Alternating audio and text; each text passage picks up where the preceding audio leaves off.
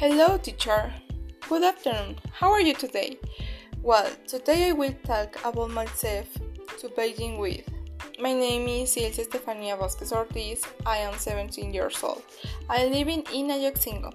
I have three kittens and three puppies.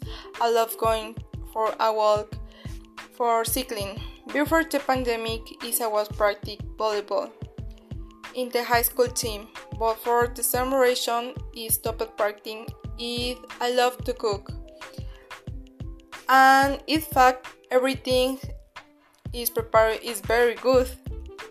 I work on weekends, and although my parents' side, it have no need. I like to do is a performance and learning for me.